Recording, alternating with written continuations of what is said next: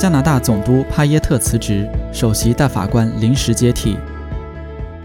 周四，加拿大总督朱莉·帕耶特 （Julie Payet） 辞职。就在他辞职前，一项针对总督府离职和在职员工的独立调查完成，并发现帕耶特是加拿大出色的女宇航员，但她可能不胜任总督之职。当天下午，帕耶特发出两页纸的声明，对数月来对总督府造成的紧张局势表示道歉。加拿大总理特鲁多在一份声明中称，已接到帕耶特的辞呈，并称他履行了维护议会民主和服务公众的职责。特鲁多表示，加拿大最高法院首席大法官理查德·瓦格纳 （Richard Wagner） 将临时履行总督职责，并将在适当的时候向伊丽莎白女王推荐永久替代人选。帕耶特自2017年获总理特鲁多提名，因女王任命成为加拿大总督以来，负面消息不断。媒体爆出，帕耶特自上任以来，花费巨资装修和设计总督府，其中有些是应他个人隐私、出入方便和安全方面的要求，还有员工匿名曝光他对手下大喊大叫、看不起或公开羞辱手下。有些人受辱后忍泪吞声，有些人受不了辞职。